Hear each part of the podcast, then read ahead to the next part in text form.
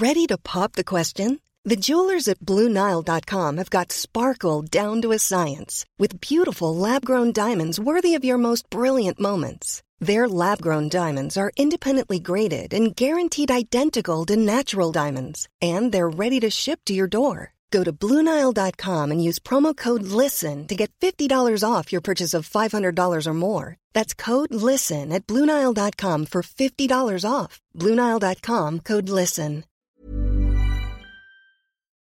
Las noticias. ¿Qué tal? ¿Cómo le va? Estás a punto de escuchar Yo soy Javier Alatorre. las noticias con Javier Alatorre. La vamos a pasar muy bien.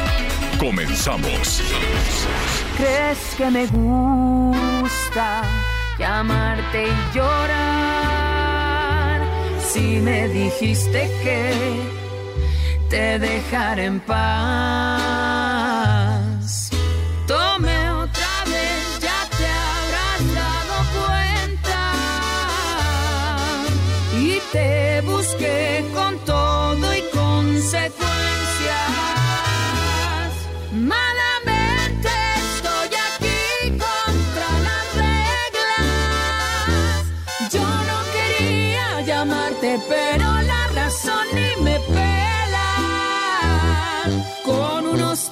Encima se me abrió la herida y me traicionó la tristeza. Buenas tardes, buenas tardes, buenos días, buenos días. Qué gusto saludarlos. Bienvenidos a las noticias con Javier Alatorre. Y pues bienvenido septiembre, ¿no?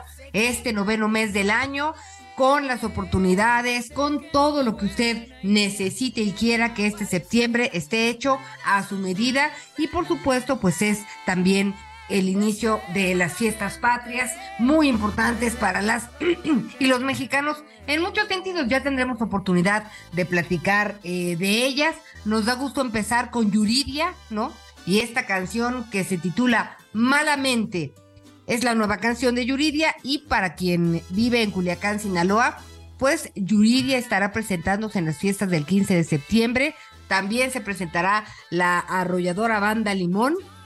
Este, y bueno, Yuridia se estrena también con su segundo bebé, ¿no? Lo dio a luz en julio y ya está li- lista para cansar, para cantar con más emociones que, que nunca. ¿Cómo estás, Miguel Aquino? Hola Anita, ¿cómo estás? Me da mucho gusto saludarte. ¿Cómo estás? Saludos a todos nuestros amigos. Gracias por acompañarnos. Adiós, gracias. Adiós, gracias. Es viernes. Pues aquí, mira, desde muy temprano siguiendo. Fíjate que tenía. Bueno, no, ya, ya, la verdad es que ya habíamos regresado a esos largos, a esos largos informes de gobierno, pero esos largos informes de gobierno de aplausos. ¿Recuerdas aquellos viejos informes de gobierno muy priistas? Pues algo está sucediendo en Campeche muy similar. La verdad es que este, pues no puedes dejar de, de evitar recordar esos, esos, este, esos viejos informes en donde se hacían largos y largos y largos porque decían tres palabras y aplausos y aplausos y aplausos. Algo así está sucediendo en Campeche con el quinto informe, con el quinto informe de gobierno del presidente de la República. Fíjense que eh, nuestro querido Javier Alatorre, como ustedes muy bien saben, titular de este espacio, pero bueno, también titular del espacio de hechos en TV Azteca, él tendría que estar ya en este momento. Se suponía que el informe de gobierno iba a concluir en una hora, iba a empezar a las 10 de la mañana, iba a terminar minutos antes de las 11 de la mañana, de acuerdo con la agenda del presidente, y después iba a subirse del tren en la zona de Campeche para dirigirse hacia la zona de Mérida, si no me equivoco, Anita. Tú Así debes es. de tener ahí mejor la agenda, pero pues ya se alargó, además de que pues quien pensó que de verdad el presidente se iba a tardar una hora se equivocó y si lo tú, interrumpen Miguel cada te tres re- y si lo interrumpen cada tres frases para aplaudirle y aplaudirle, no, pues seguramente aquí nos vamos a quedar hasta el mediodía. Pero en cuanto concluya la transmisión especial, nuestro querido Javier Latorre estará con nosotros. ¿Estás En escuchando el cuanto se informe? suba al, al, al vagón que ayer llegó a Campeche, a la estación de San Francisco, de donde saldrá el presidente, y llegará a la estación de Tella en Yucatán, este, pues bueno, estará supervisando estos, este, algunos de los más de 1.500 kilómetros de vías férreas que recorrerá el tren Maya por cinco estados y pues bueno, ya, ya nos dará el reporte en relación a esto. Estará en Chichen Itzá también mañana para inaugurar el Chichén Viejo. Ya estaremos platicando de eso, Miguelito, pero pues el informe, primero que nada, empezó diciendo por qué era en Campeche, ¿no? Y pues en, en corto dijo que decidió ofrecer su quinto informe de gobierno en Campeche por ser un estado que le ha dado mucho a México. Fue uno de los estados, eh, el principal productor de petróleo en, pues en algunos tiempos, en algunas épocas, este, además de haber librado batallas históricas también, este, y, y por eso quería estar hoy en, en Campeche, además de poder supervisar las, las obras del tren Maya Miguel. Y empezaba diciendo este, que nos dejaba de tarea un capítulo histórico este, que tiene que ver con la frase toma tu champotón. Y pues en una de las batallas estaban los españoles, necesitaban agua. En primera instancia sí les dieron agua eh, y después este, resulta que esta agua se les vació porque tenían fugas las pipas de estos, de estos barcos regresaron por agua y entonces ya hubo una batalla, este, y de ahí sale la frase de toma tu champotón, porque quiere decir que pues los mayas en ese territorio, en ese momento, defendieron sus tierras y no se dejaron. Entonces, bueno, pues así empieza el presidente este quinto informe sí han sido muchos aplausos, ¿no? Desde que llegó en el recorrido, estaba escuchando las crónicas, que había letreros en español y en maya de bienvenido el presidente, es un honor estar con López Obrador, y pues bueno, es eh, la gobernadora Laida Sansores, ¿no? Quien también toma clases de maya quien ha estado también pues detrás de todo este asunto. Y son muchas las cosas que se han dicho, Miguel Aquino. ¿Por dónde quieres empezar? Pues mira, ¿qué te parece si vamos a empezar eh, incluso escuchando parte de lo que ha dicho el presidente? Mira, quienes, quienes nos dedicamos a esto y quienes, bueno, pues precisamente por nuestra profesión, pues escuchamos todos los días parte, parte de la mañanera. Digo, con todo respeto, pues es un resumen de todas estas mañaneras. Tocó, eh, ha tocado el tema de los libros de texto. Eh, hoy se aventó una frase que, que, que ahorita vamos a escuchar. Este, con este asunto del programa de eh, Sembrando Vida. Dice que el programa Sembrando Vida es el, es el mejor programa del mundo.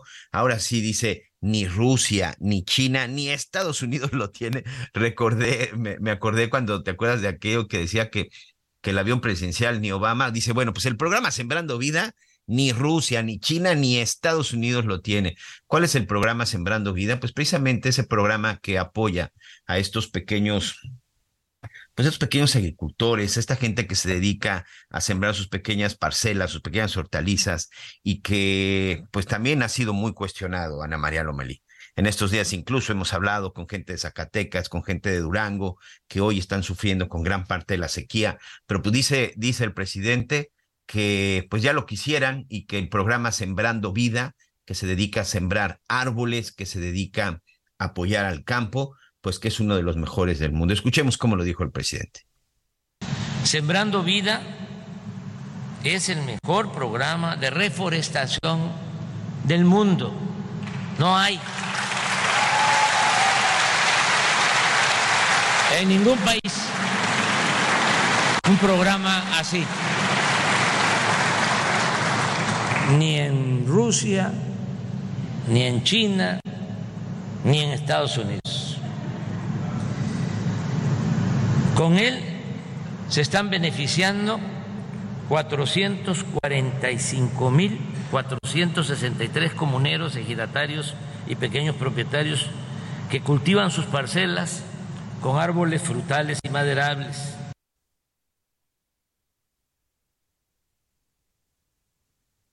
Ahí pues está parte de lo que decía, bueno, ya lo, ya lo comentaba, pues evidentemente también, ah, y que hizo ya mención el presidente, dice este, pues ya saben que hablo, que hablo pausado, entonces, pues así nos estaremos yendo durante el informe. Y le aplaudieron. Oye, sí. este, y si no me equivoco, pues piensa Morena impulsar este, que se incorpore a la Constitución tanto el tema de las becas para personas con discapacidad como el programa Sembrando Vida. Así que habrá que estar, habrá que estar muy pendiente. Y otra de las cuestiones que también destacó el presidente, pues tiene que ver con el llamado humanismo mexicano, ¿no? Eh, pues tiene que ver en muchos sentidos con la política que él ha, que él ha implementado. Así que aquí lo que dijo al respecto En los casi cinco años de mi gobierno ha quedado demostrado que nuestro modelo de desarrollo denominado humanismo mexicano, resumido en la frase de que por el bien de todos, primero los pobres, es eficaz y funciona de manera excepcional. En este quinto informe presento hechos que así lo comprueban.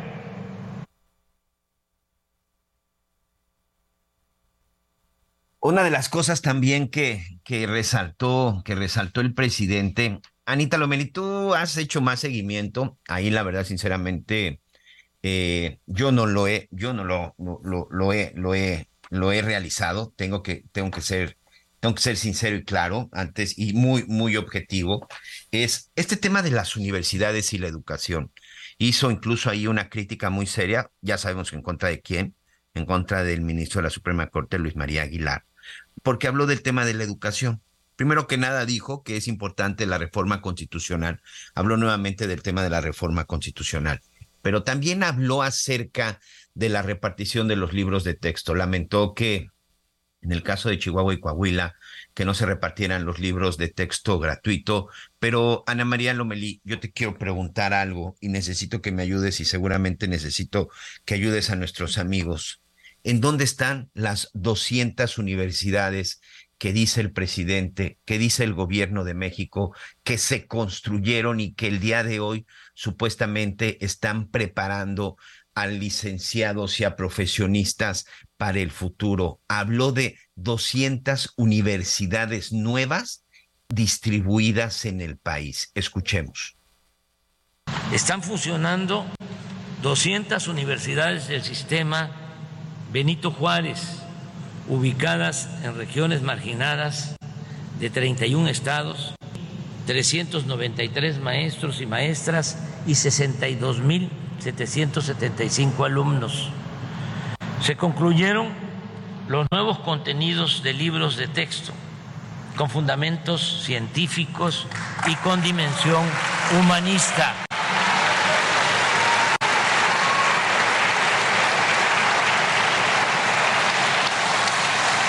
se distribuyeron 83 millones 638 mil ejemplares de preescolar primaria y están entregándose 41 millones 745 mil libros para secundaria. Bien, Miguelito, mira, eh, hay al menos, en teoría, dos, dos planteles por estado.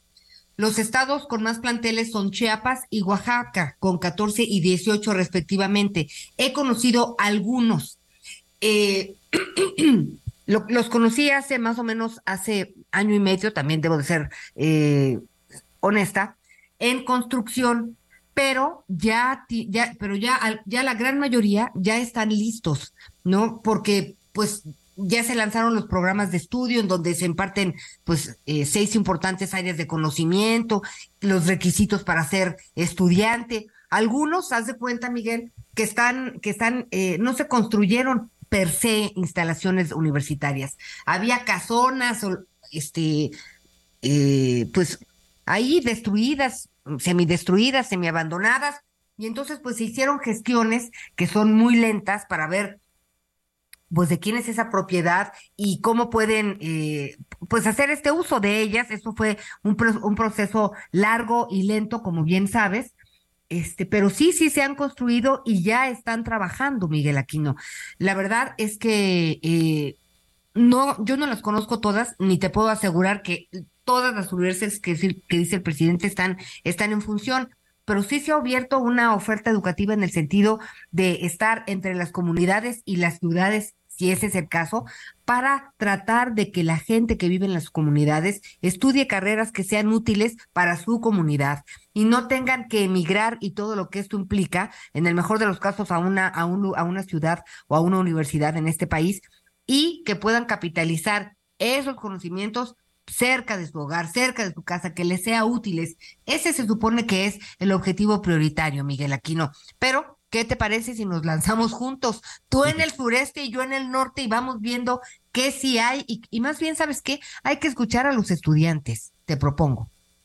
Sí, porque 200 universidades, más de 60 mil estudiantes que hoy tienen esa opción en la zona, eh, sí, sí, son cifras que en verdad, en verdad, este, pues te hablan, te hablan de un país que, que, que un país que todos queremos, ¿no? Como también, por ejemplo, en este caso de, de, de, los jóvenes construyendo el futuro, en donde dice el presidente que la mayoría de los jóvenes que han entrado al programa construyendo, este, de, de jóvenes construyendo el futuro, dice que la mayoría de ellos pues están quedando o se han quedado precisamente en las empresas en donde entraron como becarios, por llamarle de alguna forma, y las cifras que da el presidente en, en materia de desempleo, a, Anita, habla de un gran país, de que México, pues de que México no tiene ningún problema, habla incluso de que el salario mínimo pues es un salario que hoy está alcanzando para que ninguna familia tenga problemas en el hogar, para que el salario que está hoy recibiendo cada uno de los hogares mexicanos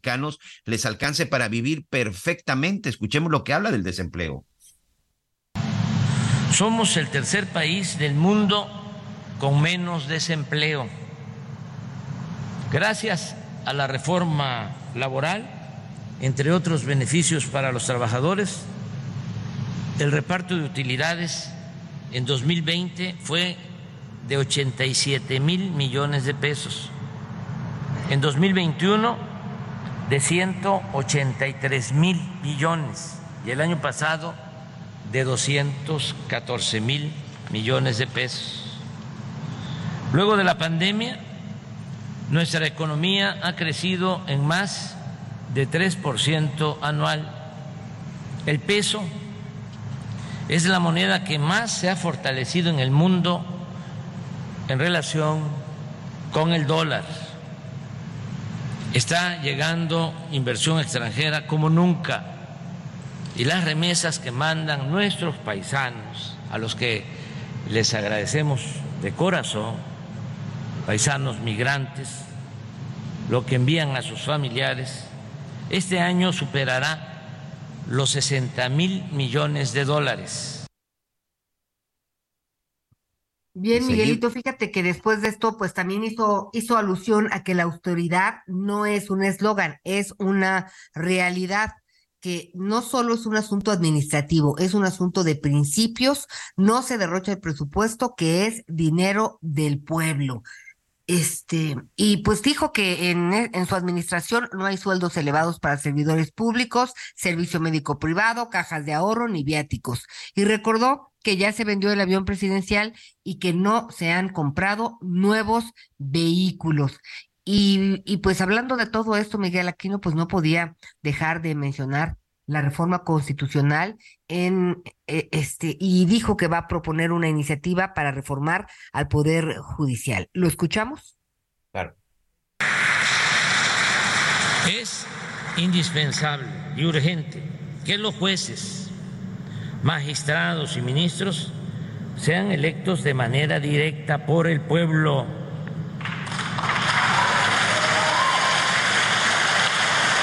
Y no los designe la élite del poder económico y político de México.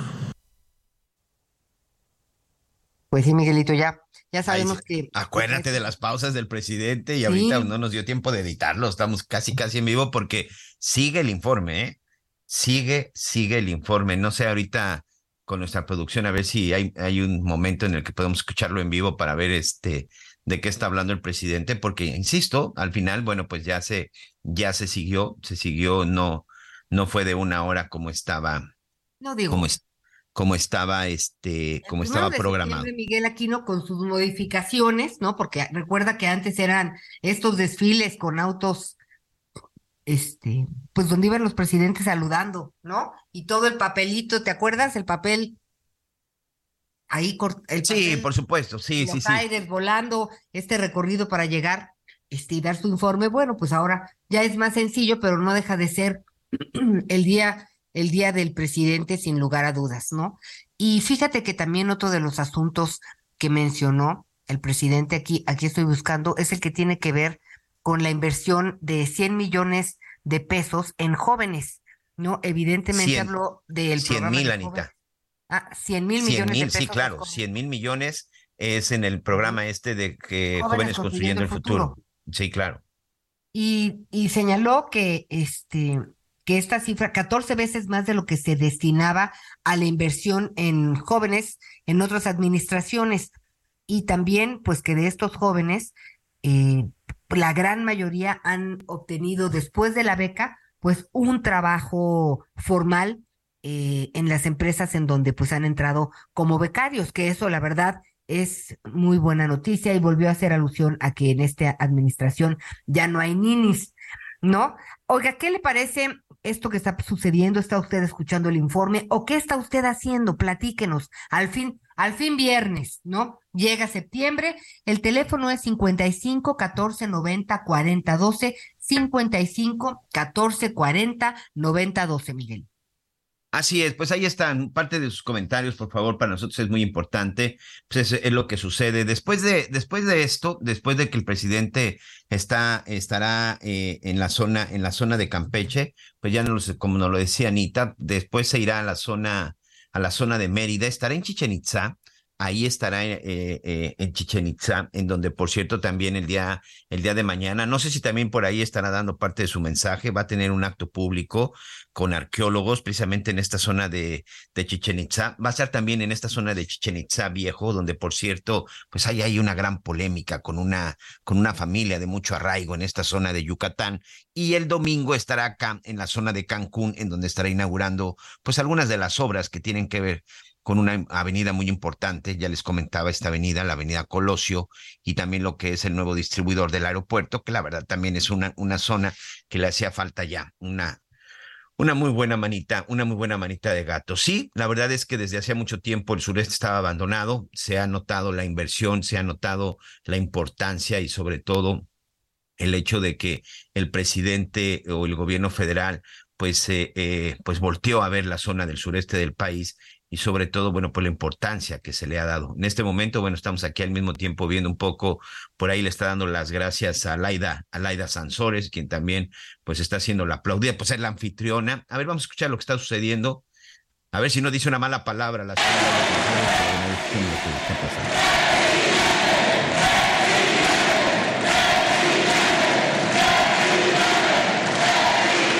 En materia de seguridad pública está funcionando, funcionando bien nuestra estrategia de atender las causas de la violencia, aplicando el principio de que la paz es fruto de la justicia.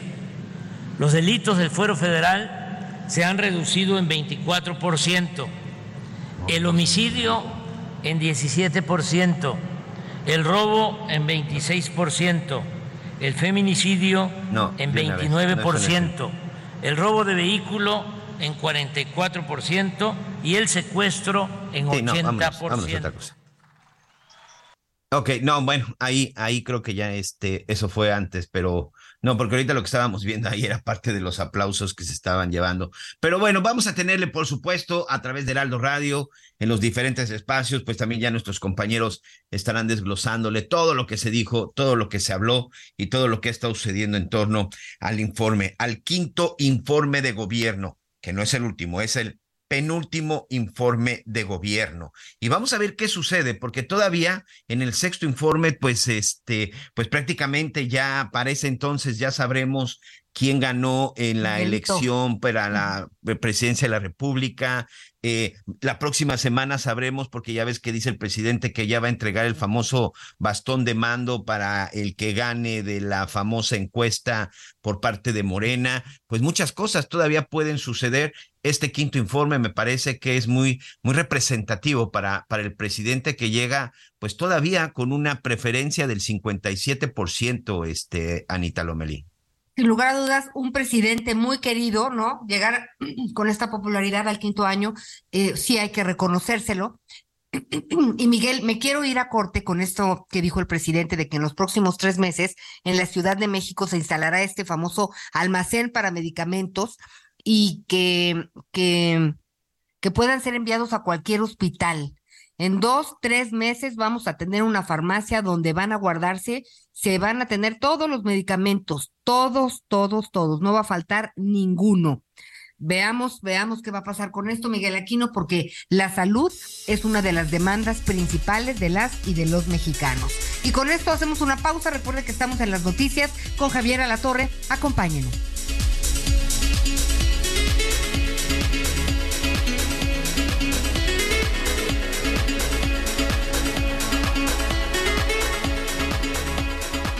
Conéctate con Javier a través de Twitter, arroba javier-alatorre. Sigue con nosotros. Volvemos con más noticias. Antes que los demás. Todavía hay más información. Continuamos.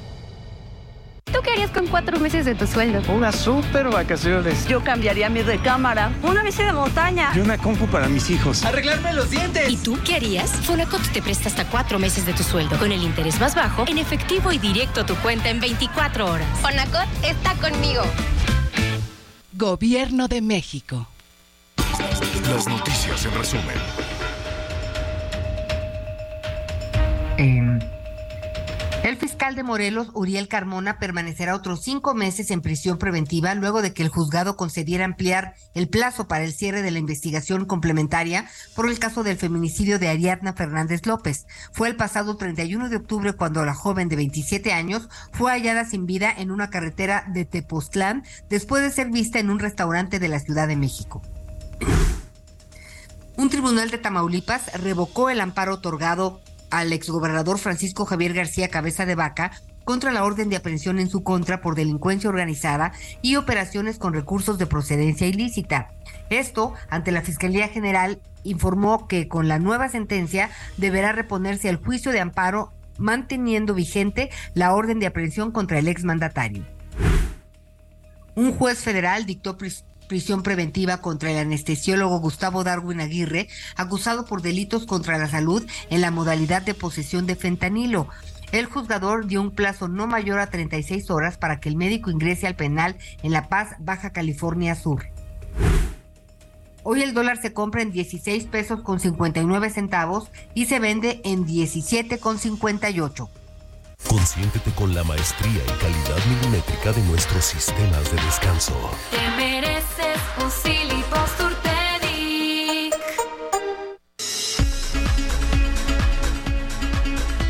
Muy bien, muchas gracias y bueno, muchas gracias Anita Lomelí. Y desde muy temprano, nuestros amigos, nuestros amigos del Estado de México, eh, pues vaya que se la han visto complicada.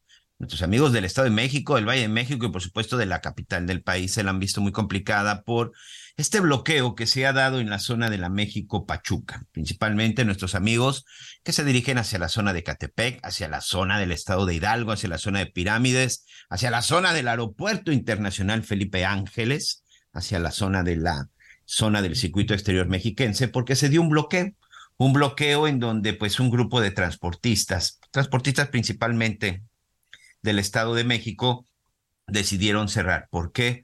Pues están cansados, siguen, siguen denunciando el tema de las extorsiones. Muchos de estos son los mismos, los mismos transportistas que hace unos días anunciaron, pues prácticamente que se iban a levantar y que iban a crear estos grupos de autodefensas para defenderse ante la indiferencia y ante la poca falta de atención de las autoridades. Desde muy temprano, mi compañero Israel Lorenzana, quien usted ubica perfectamente a bordo de su motocicleta, pues ha estado muy pendiente del asunto. Israel, pues una situación compleja, una de las principales arterias que conecta la zona del Estado de México con la capital del país, pero también una de las arterias más peligrosas, o por lo menos es lo que denuncian nuestros amigos transportistas. ¿Cómo estás? Me da gusto saludarte.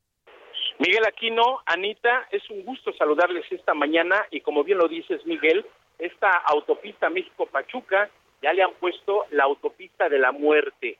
Y esto por supuesto, pues por los asaltos que se registran. Hay que sumar también, bueno, pues las extorsiones y los cobros de piso, de los cuales, bueno, pues son objeto las unidades de transporte público. Esto, Miguel, se desprende de hace dos días cuando incendiaron una unidad de la línea México-Tizayuca, esto ocurrió precisamente en Tizayuca, en la colonia El Cid, fue alrededor de las 7 de la mañana, 6 de la mañana, cuando llegó un grupo armado, bajaron a todo el pasaje, le dieron un balazo al chofer y incendiaron la unidad de transporte público. De ahí, por supuesto, no les quedó más que encerrar sus unidades, dejaron de dar servicio. Esta unidad, estas unidades, esta línea México-Tezayuca, Miguel, corre hacia la zona de Indios Verdes, hacia la zona del Metro Potrero, ya en la Ciudad de México, y por supuesto su ruta es la autopista México-Pachuca. Bueno, pues desde hoy a las 5 de la mañana comenzó este bloqueo a la altura del puente de la 3030 en el perímetro de Catepec, Estado de México, en donde más de 100 unidades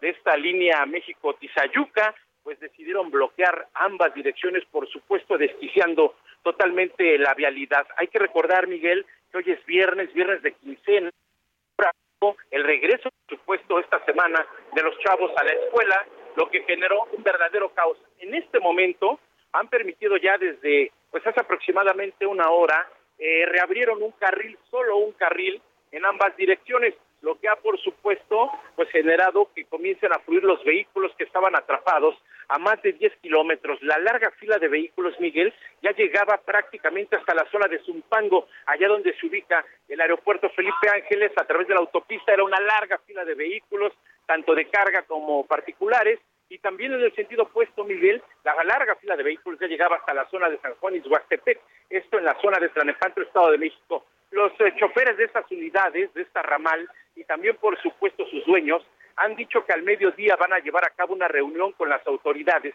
Están pidiendo la presencia de las autoridades de la Fiscalía, tanto del Estado de Hidalgo como del Estado de México, para que les garanticen la seguridad, para que ya frenen esta serie de asaltos que se llevan a cabo sobre esta autopista y por supuesto también para detener las extorsiones y el cobro de piso. Lamentablemente quienes han pagado los platos rotos son los automovilistas y los usuarios, por supuesto, del transporte público, porque tuvieron que caminar pues varios kilómetros para poder encontrar un medio de transporte y así poder llegar a su destino. Ya para estos momentos, Miguel, estamos rayando las siete horas de bloqueo y bueno, pues señalan que después del mediodía estarán recibiendo instrucciones para ver si continúan con estos bloqueos o finalmente los retiran. Están pidiendo, te reitero, seguridad sobre esa autopista, que paren los asaltos y que además también detengan las extorsiones y el cobro de piso para esta línea de transporte público que corre desde la zona de Hidalgo hasta la Ciudad de México. Miguel Aquino. Esta parte del ataque, esta parte de, esta muerte que, incluso dices, eh, y, eso que incluso ya están haciendo ellos sus propios rondines, pero parece que siguen con el mismo problema, este Israel, que nadie les hace caso, que saben en dónde está el problema, que a pesar de sus cuadrantes y a pesar de todo lo que en su momento dice la autoridad, pues parece que nadie, nadie vigila o simple y sencillamente nadie les hace caso o de plano se sienten intocables los delincuentes en esa zona porque pues es en el mismo lugar que han denunciado ellos, donde son víctimas de extorsión, donde son víctimas de los ataques. Sí, Miguel, eh, recordemos que hace como un mes salieron a la luz estas autodefensas del transporte, como ellos se denominaron, algunas rutas que corren en la zona de Coacalco, en la zona de Pautitlán, Izcalli, Tultepec, Tultitlán y también algunos de Catepec tuvieron que sacar sus autodefensas del transporte y llevan a cabo todavía algunos rondines. De hecho, el día de ayer detuvieron a dos sujetos que estaban asaltando una unidad de transporte público en la zona de Pautitlán, Izcalli y eso los ha llevado, por supuesto, también a estos operadores de la ruta México-Tizayuca a pues buscar defenderse. Se hablaba de que también también podrían llevar a cabo pues estas denominadas autodefensas, pero aquí en la zona de Catepec y también en la zona de Tizayuca Hidalgo. Por supuesto, para ello están llevando a cabo estas mesas de diálogo con las autoridades, buscando que, pues por un lado, la Guardia Nacional, la Policía Municipal, la Policía Estatal, les dé seguridad en sus recorridos, Miguel. ¿Y sabes qué es lo, qué es lo más lamentable, Israel?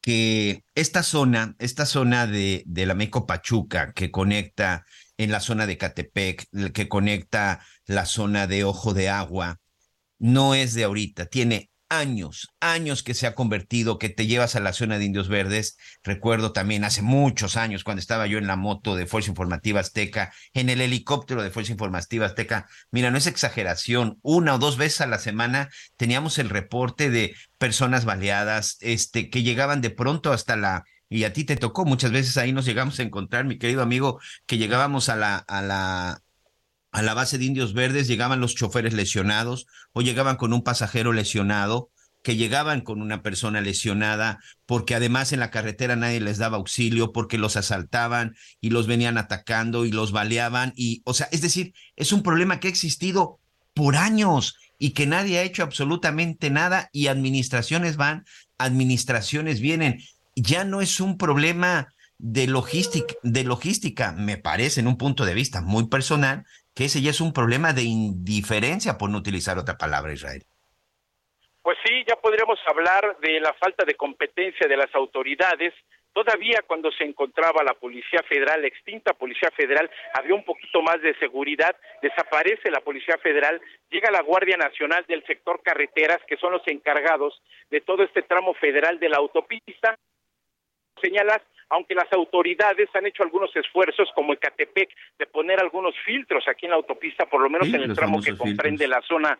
Sí, claro, el tramo que comprende precisamente este puente de la 3030 hasta la zona de Jalostoc, Santa Clara, pues la verdad es de que la delincuencia ha burlado todos estos filtros, siguen los asaltos, como tú lo señalas muy bien, la gente lesionada va a dar hasta el paradero de Indios Verdes, en donde les dan atención, o hasta en el propio paradero de Indios Verdes han resultado personas lesionadas a consecuencia de los asaltos de los cuales sufren estas unidades que vienen desde la zona de Hidalgo. Estamos hablando de varios y varios kilómetros de recorrido, en donde lamentablemente pues el crimen organizado hace de las suyas, Miguel.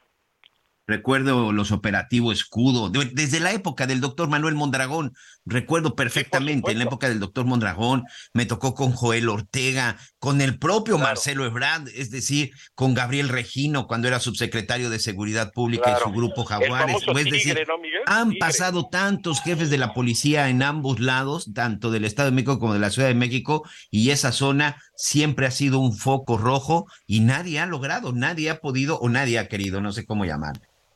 Operativo Escudo, creo que era uno de ellos, ¿no? Así es, de las eh, zonas más peligrosas, tanto para, para los usuarios como para los choferes de estas unidades de transporte, es precisamente esta autopista México-Pachuca, que te decía, también conocida ya como la autopista de la muerte, por tantas personas que han perdido la vida a bordo de estas unidades. Y bueno, pues hay que esperar, por supuesto, que las autoridades tomen cartas en el asunto, que haya seguridad, que por supuesto pongan pues a la gente a trabajar, a la gente de seguridad para que pueda darle seguridad a los usuarios que finalmente son los que pagan los platos rotos, Miguel, porque los despojan de todas sus pertenencias, les quitan las cuentas a los choferes y siguen operando de manera impune, Miguel. Amigo, te mando un abrazo, cuídense mucho. Vamos al pendiente, Miguel Aquino, muy buenas tardes. Gracias, buenas tardes, Israel Lorenzana, desde esta zona. Y pues paciencia, amigos, ya lo saben, pues esto va a continuar, así que por supuesto hay que evitar, hay que evitar la zona. Anita, finalmente, una hora cuarenta y dos minutos después, concluye el quinto informe de gobierno del presidente Andrés Manuel López Obrador. Así es, así es. Y fíjate que entre, aquí estaba yo escuchando el, el himno nacional, este, entre Estabas las cantando, cosas, ¿por qué, qué tienes en la garganta? Mande, mande. Estabas cantándolo, ¿por qué? No, no, ya ves que me estoy reponiendo de este mes gripiento que me, que me aventé. Oye, pero fíjate que algo que ya comentaremos ahora que regrese Javier, es que también anunció el presidente que la refinería Dos Bocas comienza hoy a producir petrolíferos. Hoy se empieza a producir, le pregunta a la secretaria de Energía, sí, ¿verdad? Y calculó que a finales de año esta refinería estará produciendo 290 mil barriles diarios de gasolina este, y pues ¿Cuándo la inauguraron? Es que una es la inauguración, otra es los procesos de limpia de toda la tubería este, y de adaptación, que es que el petróleo, unas pruebas y combustible tiene que recorrer todo el caminito para ver que no haya fugas, para limpiarlas por adentro y luego pues ya, ya, pues, ya dijeron que ya empezó la producción, ahora veamos. Veamos, veamos, ¿no? Veamos de qué estamos hablando. Oye, y del tren Maya también había anunciado que hoy iba a empezar con estos recorridos, aunque había anunciado que iba a viajar con, con miembros de la prensa en el tren No, Maya. Bueno, no. dijo que no. No, dijo dijo que, no, siempre porque no van a ir a 160 kilómetros. Y dijo, no quiero que empiecen a decir que vamos más despacio que un burro o algo así. Algo así dijo el presidente. Que un caballo, que un caballo, sí, sí, sí. Total, que dijo, eh, está supervisando la inauguración, es el primero de diciembre. Entonces, pues, Así es, hasta diciembre. Sí, falta mucho, ¿eh? Yo estuve por, yo estuve por ahí, este, bueno, insisto, hasta donde te dejan entrar a, ver y grabar, por ejemplo, acá en Cancún, no, la verdad es que todavía falta mucho. Y bueno, ¿qué, qué necesidad? Vamos, pues que inauguren hasta que lo termine, ¿no? Ahí por lo pronto, pues el presidente ya está saliendo, acompañado de su esposa, de la señora Beatriz Gutiérrez Müller, quien por cierto le agradeció con este tema de las de la, de la lectura y este y pues están saliendo, están saliendo ya de este de este centro de congresos, pero bueno, pues ha terminado el quinto informe de gobierno del presidente y en unos minutos más ya estará aquí con nosotros también eh, Javier La Torre. Pero bueno, tenemos por ahí ya nuestra siguiente entrevista, Anita. Así es, miren, fíjense que uno de los delitos que escuchamos recurrentemente es el tema de la extorsión. Y están los casos de los transportistas en el Estado de México o los limoneros en Michoacán que tienen que pagar para que no les haga nada el crimen organizado.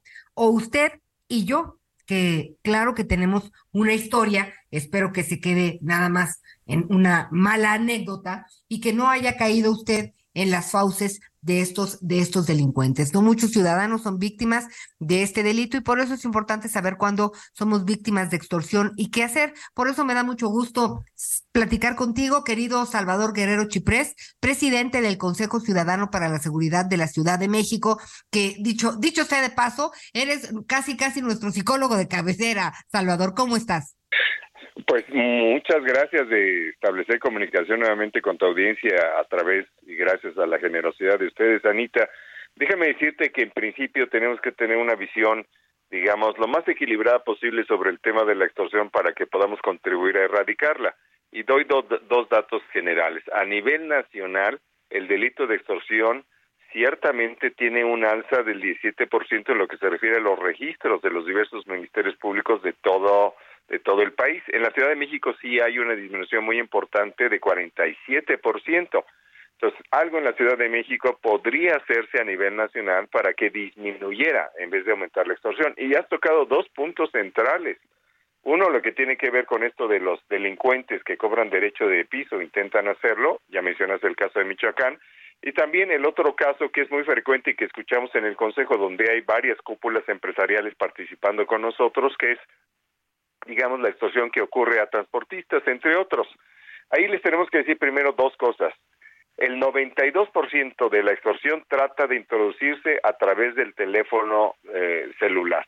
Frente a ello, les sugiero a todo mundo bajar la aplicación No Más Extorsiones que nos ayuda a deshacernos de esa amenaza que entra por teléfono. Y respecto de la extorsión que es presencial, hay que señalar que sí existe capacidad en cada entidad para organizar, como se hace en la Ciudad de México, ¿verdad?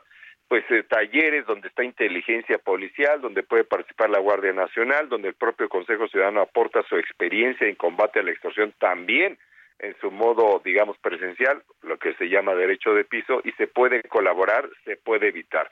Sí es indispensable que en todas las entidades haya un gabinete de seguridad que trabaja de manera cotidiana y que haya una determinación de detener a los extorsionadores, porque si solamente hablan de ellos en otras entidades pero no los detienen, pues estamos en un error, mi querida Anita. De acuerdo. ¿Cuáles cuáles lo, los errores más comunes que cometemos nosotros, los ciudadanos? Las y los ciudadanos? Bueno, por ejemplo, en el caso de la extorsión telefónica, es dejarnos amedrentar. Por ejemplo, hay un tipo de eh, esquema extorsivo al que llamamos montadeudas que consiste básicamente en modificar ciertas condiciones de un cierto préstamo que se ofreció y lo que te hacen es enviarte imágenes, se hacía hace dos años, ya lo han dejado de hacer, pero se hacía hace dos años, por ejemplo, enviaban imágenes de un cuerpo descuartizado y te decían, si no me pagas lo que te estoy diciendo, esto le va a pasar a tu familia. 99% de los casos son blofeos delictivos que pueden ser prevenidos, ya lo decía yo, con esto de no más extorsiones. Entonces, el error es caer en el temor, en la inseguridad o en el miedo cuando se dice que las autoridades policiales están en complicidad con los delincuentes. Eso es falso en general y por supuesto también hay que decir que ellos explotan el miedo y la inseguridad y una narrativa que supone la corrupción de la autoridad, lo cual es para nosotros en el Consejo Ciudadano un discurso delincuencial. Y segundo, por supuesto que si tenemos grabadoras, que si tenemos cámaras, si tenemos serenidad cuando está el delincuente inclusive enfrente, como nos lo ha demostrado la experiencia en México, en Italia, en Estados Unidos y en Europa, serenidad, tratar de grabar, documentar, fortalecer a la comunidad y estar en una estrecha relación con las autoridades para provocar inclusive situaciones de simulación de pago extorsionadores para que se les detenga en flagrancia. El Consejo Ciudadano trabaja con autoridades locales y federales para promover estos esquemas. Sí es posible erradicar la extorsión y sí es posible inhibir este miedo que quieren que nosotros tengamos para pagarles dinero. Y sí, la extorsión y el fraude son los delitos más extendidos en todo el continente, a grado tal que a nivel nacional hay 10 millones de intentos de fraude o extorsión en todo el país. Básicamente, 95% intentan entrar por teléfono celular.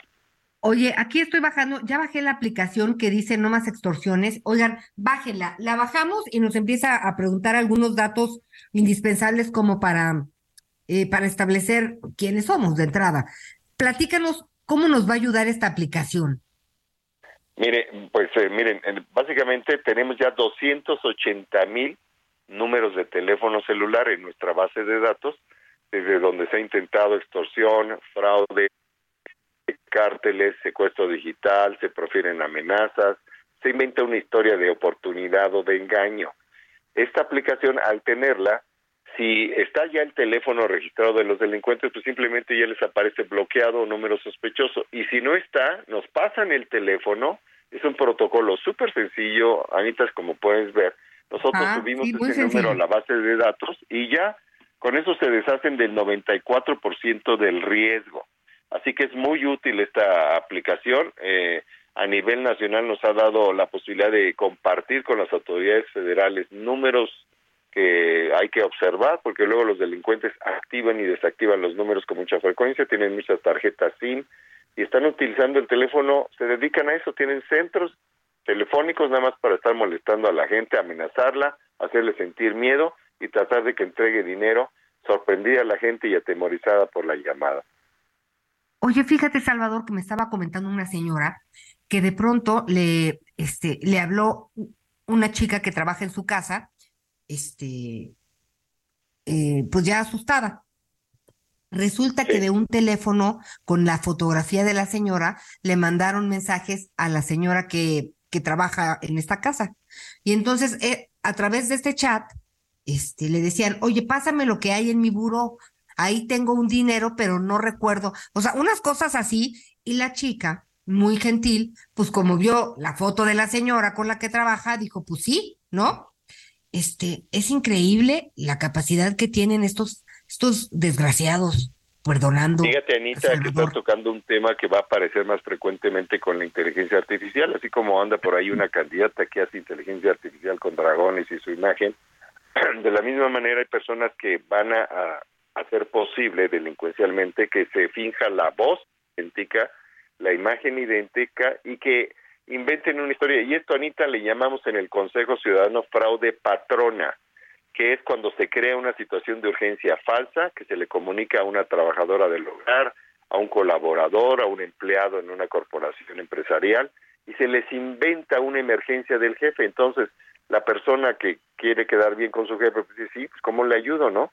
Y ahí es donde se empieza a desplegar esto que se llama el fraude patrona, un fraude de engaño a partir de una falsa situación de urgencia para forzar o inducir a que la persona entregue dinero, efectivo, joyas, lo que sea, en esa situación de urgencia. En todos los casos hay que colgar el teléfono y hay que verificar la información que es falsa. Bueno, pues entonces esta es una recomendación muy importante. Uno es colgar. La otra es registrar el número, nos decía Salvador. Así es, en la, en la- nos pasan la, a la base de datos de no más extorsiones, también hay que verificar la información. Ahora te digo súper rápido, Anita, que luego son tan listos que le crean al, al, al patrón, le dicen, oiga, este, va a haber un operativo aquí en la empresa, entonces no contesta el teléfono, y a la trabajadora del hogar le dicen, oiga, su, su patrón está en una emergencia, necesita ayuda, y ella cuelga el teléfono, pero no puede verificar porque al otro ya le están diciendo que no responde el teléfono.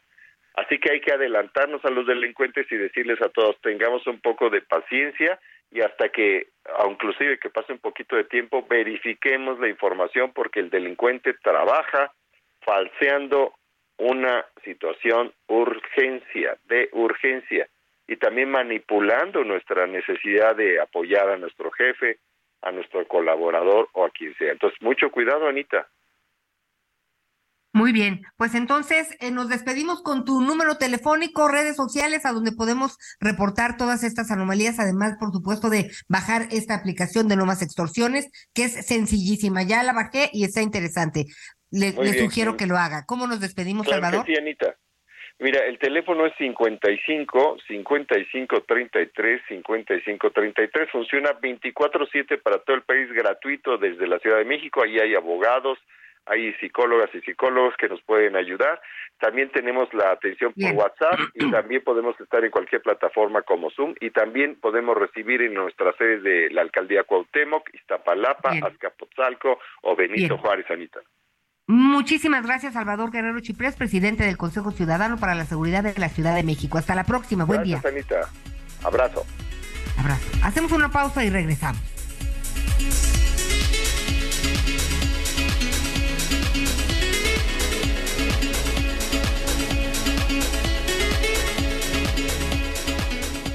Conéctate con Miguel Aquino a través de Twitter, arroba Miguel Aquino. Toda la información antes que los demás. Ya volvemos.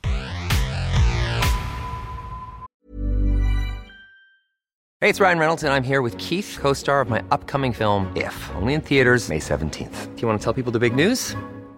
All right, I'll do it. Sign up now and you'll get unlimited for $15 a month in six months of Paramount Plus Essential Plan on us. Mintmobile.com slash switch. Upfront payment of $45 equivalent to $15 per month. Unlimited over 40 gigabytes per month. Face lower speeds. Videos at 480p. Active Mint customers by 531.24 get six months of Paramount Plus Essential Plan. Auto renews after six months. Offer ends May 31st, 2024. Separate Paramount Plus registration required. Terms and conditions apply if rated PG. Todavía hay más información. Continuamos. Las noticias en resumen. La Secretaría de Salud emitió un aviso epidemiológico ante el incremento de dengue en México.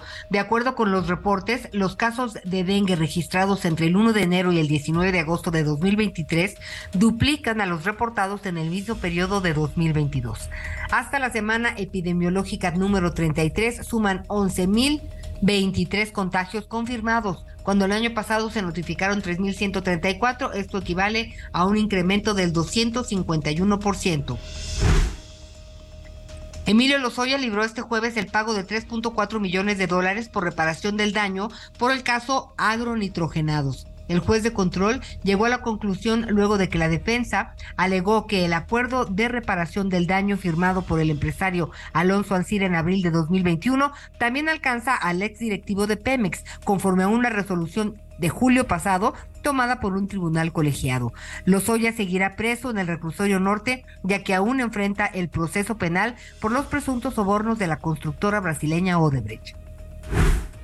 En Jalisco quedó vinculado a proceso y en prisión preventiva el hombre que presuntamente es responsable de la desaparición de cuatro mujeres en el municipio de Encarnación de Díaz. De acuerdo con las indagatorias, Gustavo N. es pareja sentimental de una de las mujeres y tramó la desaparición de las víctimas sin que hasta el momento sean localizadas. En el municipio de Pijijiapan, en Chiapas, rompieron el récord Guinness por la elaboración de la bola de queso tipo hebra más grande del mundo. Fueron más de 80 trabajadores y trabajadoras y 10 empresas de lácteos quienes en su cuarto intento de elaboración lograron la meta de enrollar 558 kilos de queso tipo hebra, estableciendo un nuevo récord mundial en su categoría. Mm. Mm, bueno, Digo, qué bien, felicidades. ¿A quién, a quién le dieron el premio del queso de, del queso de bola? Ando buscando la foto del queso porque se me hizo agua a la boca. Me dan ganas de meterme ahí adentro. Pero bueno, la, verdad, ¿sabes qué? Es que por alguna a mí me gustaría que fueran otros. Que fueran otros los, los, premios, los récords, ¿no? Pero siempre es que la quesadilla más grandota, el no, siempre es ¿no? Bueno, y está bien que el pambazo más mantecoso, que no, cosas así. Siempre tenemos estos récords en, en, cosas, en cosas de comida. Está bien, el, el récord que no me gustó nada. Absolutamente nada, que por cierto, eh, Anita Miguel se me olvidó comentarlo, y sobre todo tú que, que has corrido maratones, Anita, es el de el del maratón del fin de semana pasado. ¿En la Ciudad de México? Tuvo un récord mundial de tramposos. Récord en el mundo no se había registrado un maratón con tanta gente tramposa. Qué vergüenza que México tenga ese récord.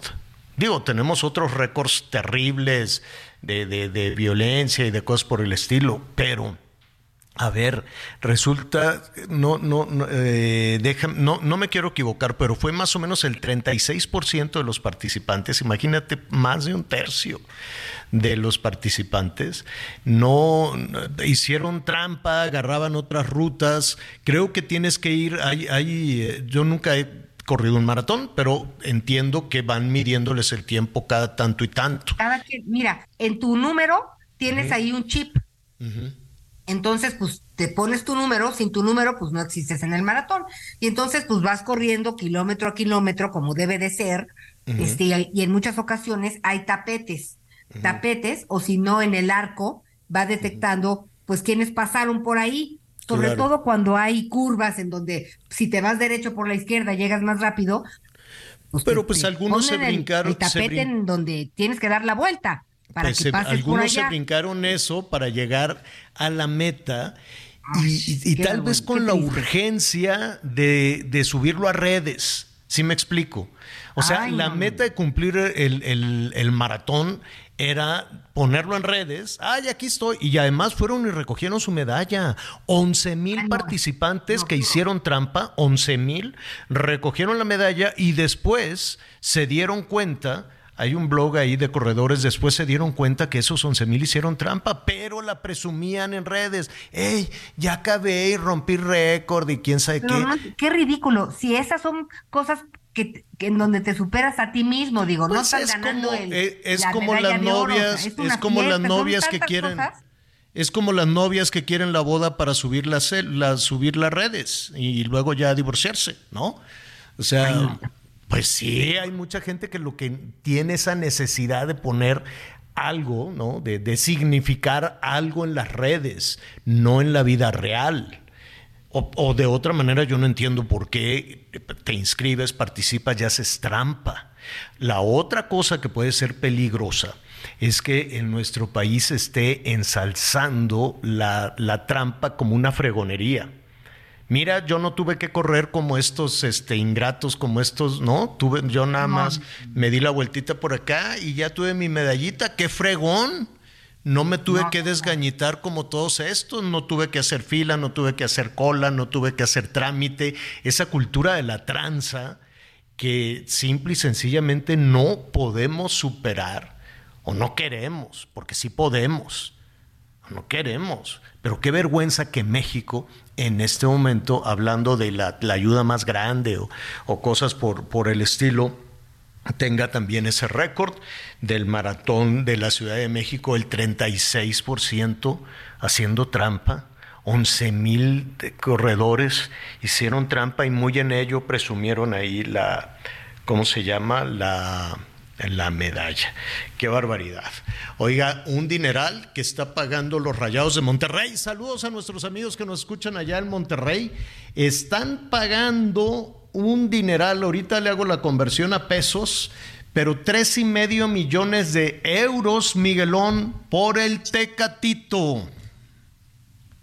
Sí, la verdad es que es una, es una muy buena lana, sobre todo por un jugador que surgió de Monterrey, el Tecatito Corona, este, el Tecatito Corona, un jugador que se fue ya hace algunos años a Europa y que hizo una buena temporada, sobre todo con el Oporto en Portugal. Él, de hecho, se nacionalizó. Fíjate que él es, él también tiene la nacionalidad portuguesa cuando estuvo jugando por allá. Actualmente está en el Sevilla, en donde no le fue tan bien. La verdad es que por las lesiones. De hecho, él se esperaba que fuera una de las estrellas de la selección nacional en Qatar pero una lesión de tibia y peroné lo ha tenido, pues lo ha tenido muy alejado de las canchas. Sí, en su momento fue muy virtuoso Javier, la verdad es que era de esos jugadores que se esperaba que junto con el Chuck Jiménez hicieran algo espectacular, pero la verdad es que no ha logrado recuperarse. El Tecatito puede regresar a casa y sí le va a costar una muy buena lana. Ahorita que estará más o menos el euro. está como en 21 y ráscale, entonces serían como casi 74 millones de pesos. Más o menos. Y me parece que con el Sevilla él tiene un salario como de un millón y medio de euros al año. y creo que está pidiendo este, eh, si no lo mismo, un poquito más, y estaría ganando entre los dos, dos y medio millones de euros al año para regresar a Monterrey a su tierra, pero ya no es el no, pero él, él ¿eh? pero él no es que yo sepa porque si fuera de Nuevo León, ahorita nuestros amigos de Monterrey. No, él es, él es de Sonora. Él es de, que es de Hermosillo, sí, es Juan Manuel él es de Sonora, por eso te digo, porque si fuera de Nuevo León, sería el Cartablanquita. carta blanquita, que es la, cerveza, la cerveza ya, la carta no, blanca. No, no, él, él surgió de las filas del Monterrey, o sea, él surge del equipo de Monterrey. Exacto. Del, y, sí, sí, y, de, que él debuta en Monterrey y el Monterrey lo vende, pero no, él es de tu tierra, él es sonorense. Por eso Paisano. La que la rifa por de aquel lado, pues es la Tecate, ¿no? Entonces, por eso. Ay, qué rico. Yo creo que por eso el Tecatito y este, y allá pues sería el carta, hay una carta blanca con una Ay, carne sí. asada para el fin de semana estaría muy bien. Bueno, saludos entonces, hay muchísima información. Ahí andábamos con lo del informe, ya al ratito le voy a, a platicar. Vamos a tener también algunos de, de, de las partes fundamentales de, del informe que dio el presidente en este en Campeche. Allí estaban pues varios integrantes de, del gabinete, los gobernadores. Eh, cambia, Ant, antes pues los informes han, han, variado muchísimo, han cambiado mucho. Este, eran unos grandes eventos, estos son mucho más sencillos, mucho más cerrados y ahora pues el presidente está en la revisión del tren Maya, dice que va a empezar a operar en diciembre pero pues ahorita va, va, va a subirse ahí a un, a un convoy, van a revisar las vías de, de, unos tramos. Al principio hablaban de una como inauguración, ya estaba invitada la prensa de un tramo, y luego le dijeron, no, presidente, es que todavía es un terregal, apenas estamos revisando las vías.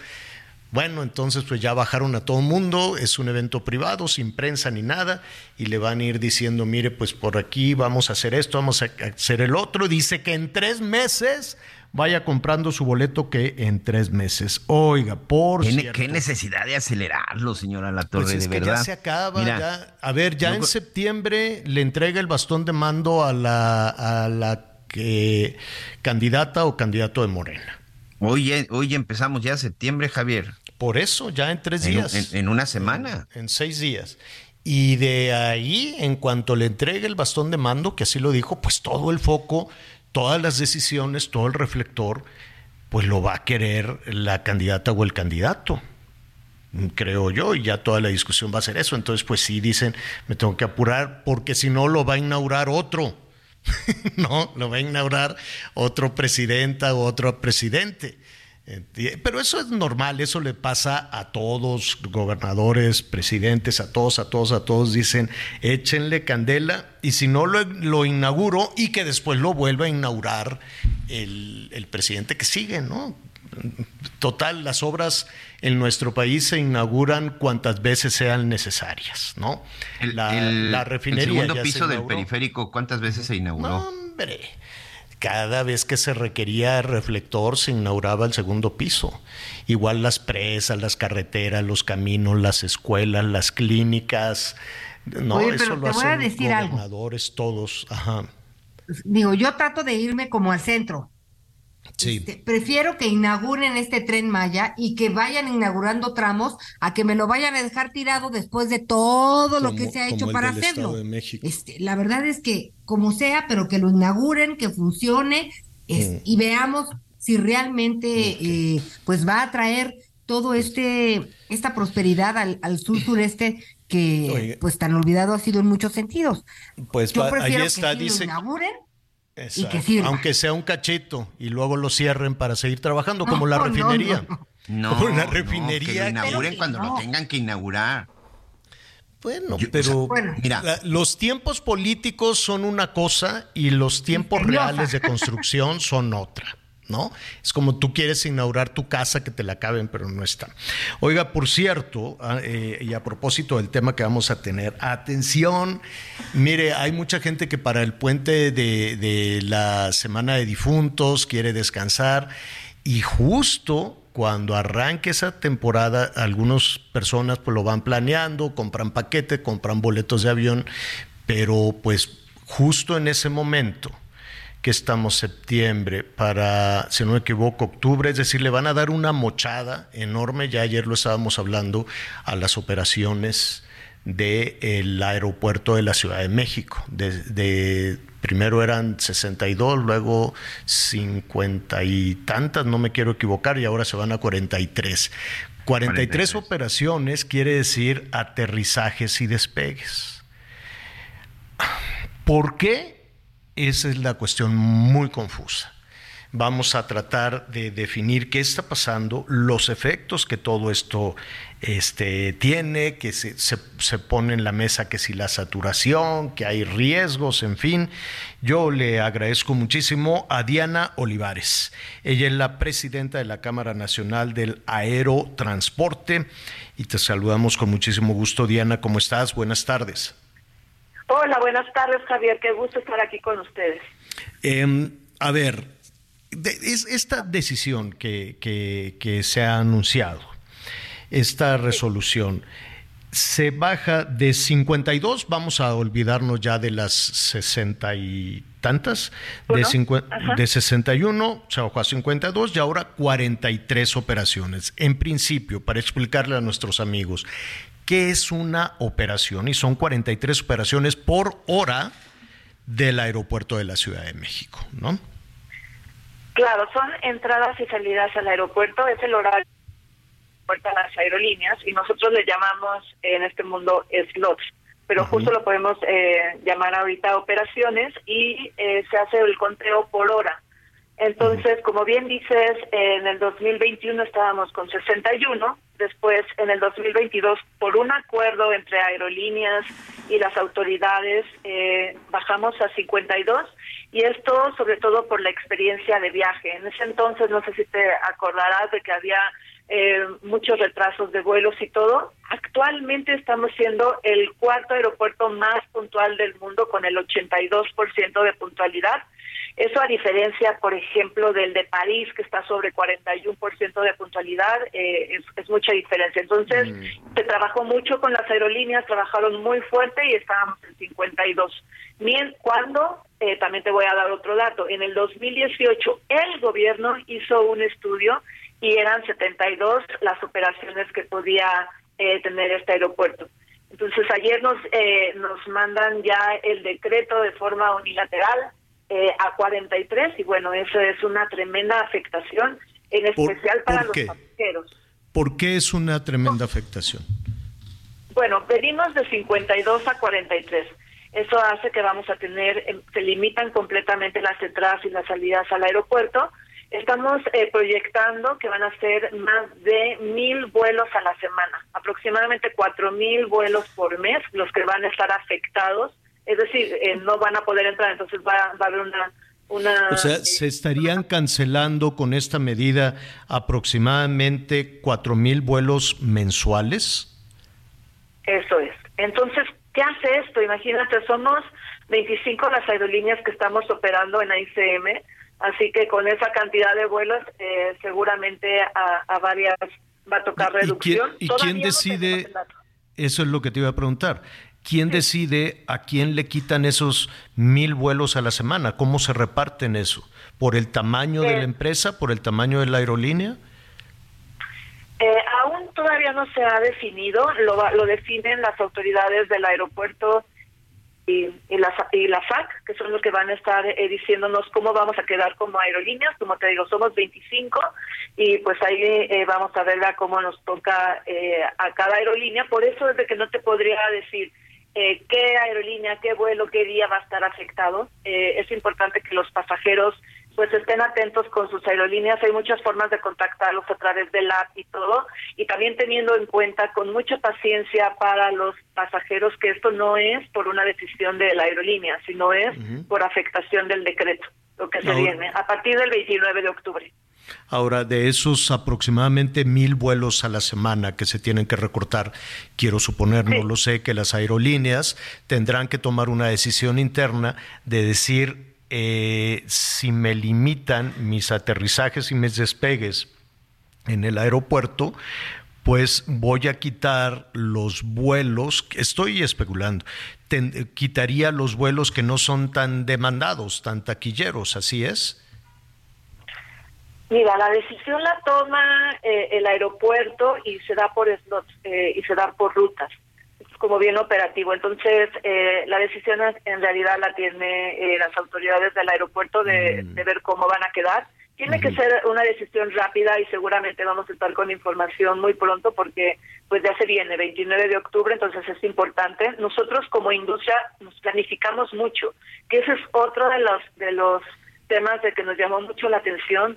Eh, se va a aplicar este decreto para la la temporada de invierno, que ya está nada. Nosotros tenemos planificaciones de un año avanzado, entonces realmente es, es muy difícil y tenemos un gran desafío eh, pues para ver y también esperemos que no afecten a, muchos pasajeros. Y han hablado, han hablado entre, no sé si han compartido, ¿qué, qué harán? Yo quiero, yo no sé si ya entraron en contacto con los pasajeros, de qué manera entran en contacto, porque una persona puede suponer que ya tiene su boleto para, para la, vamos a decir, para el puente de difuntos, ¿no? El Día de Muertos y, y, de, y en qué momento o de qué manera se entera que su vuelo o ya no existe o está modificado. Sí, bueno, esta decisión, eh, hablando de que si tuvimos contacto, esta decisión se dio unilateral, o sea, lo dio solamente las autoridades. En esta ocasión no, no estuvimos involucradas como en el, cuando eh, así que pues estamos viendo, eh, todavía no tenemos tan claro cuáles son los vuelos afectados, eh, pero si hay mucha hay mucho contacto con el pasajero, es importante también al, pasajero que use la tecnología y que haga su check-in y ahí van a ver si hay alguna modificación de horario o de día, eh, pero todavía no está tan claro para saber hasta cuánto nos va a tocar por aerolínea. Exacto, y, y en esta frase que dices de cuánto les va a tocar por aerolínea, quiero suponer que esa rasurada, que esa decisión también puede significar pérdidas. Totalmente, totalmente vamos a, ver eh, justo cuáles van a ser las rutas, el equipo, eh, cuáles van a ser las afectaciones, ahí ya se hará el cálculo, no solamente en afectaciones para el pasajero, también afectaciones para el empleo.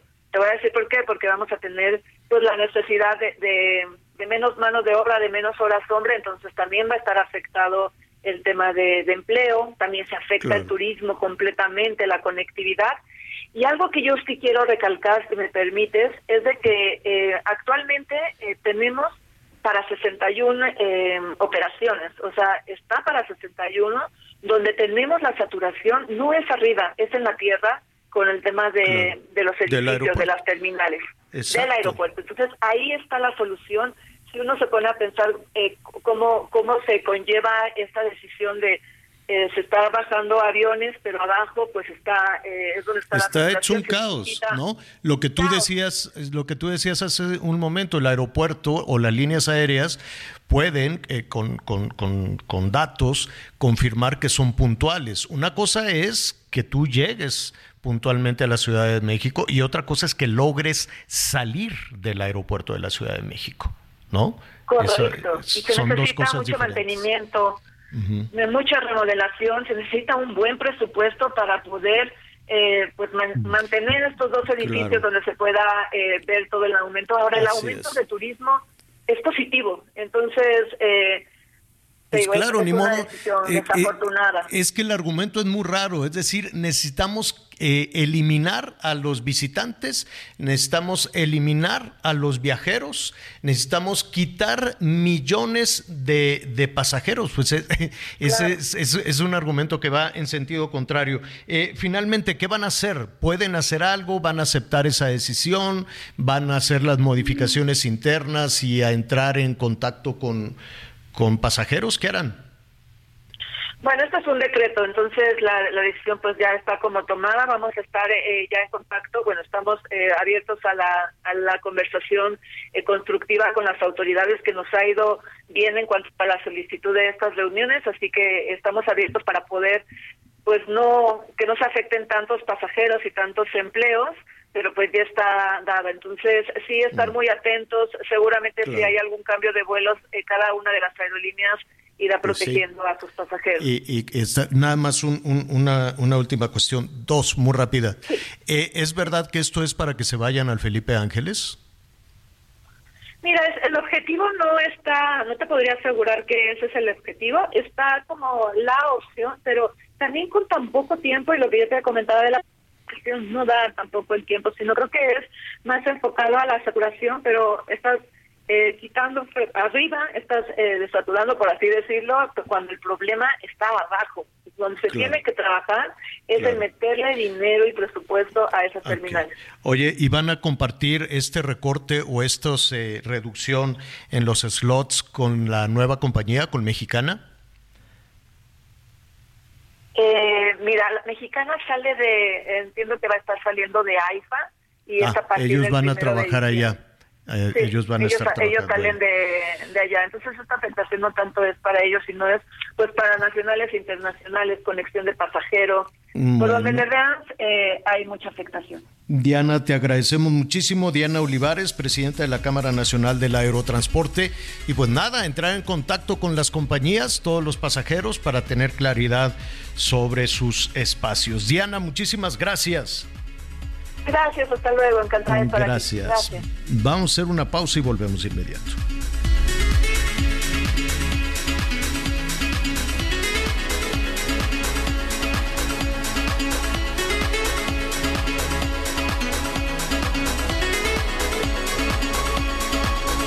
Conéctate con Ana María a través de Twitter, arroba Anita Lomelí. Sigue con nosotros. Volvemos con más noticias. Antes que los demás. Todavía hay más información. Continuamos.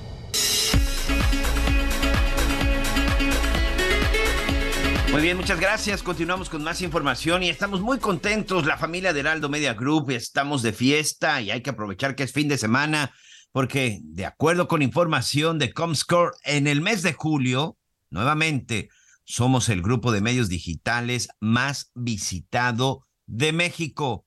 Seguiremos trabajando, por supuesto, para ofrecerle el mejor contenido de calidad. No olvide seguirnos y recuerde que nos encanta que nos visite la mejor información las 24 horas del día. Así que los esperamos de vuelta. Heraldo Media Group, estamos de fiesta, seguimos creciendo y por supuesto los esperamos. Muchas gracias. Siente el máximo confort de un abrazo a todo tu cuerpo.